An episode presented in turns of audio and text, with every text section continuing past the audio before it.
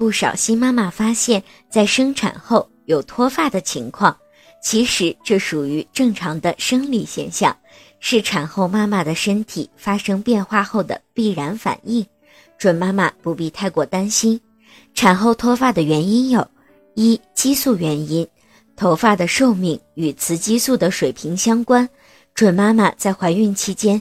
雌激素水平较高，头发的寿命比较长，大多数超过了正常代谢的周期。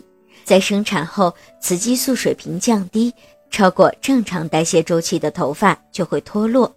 二、营养原因，产后妈妈的脾胃虚弱，营养吸收不足，相应的头皮营养供应不足，头发脱落也就在所难免。另外，产后血液循环缓慢。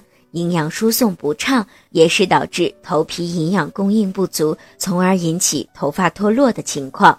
三、精神原因，产后新妈妈如果过分的焦虑或者是抑郁，容易造成神经紊乱，从而引起脱发的情况。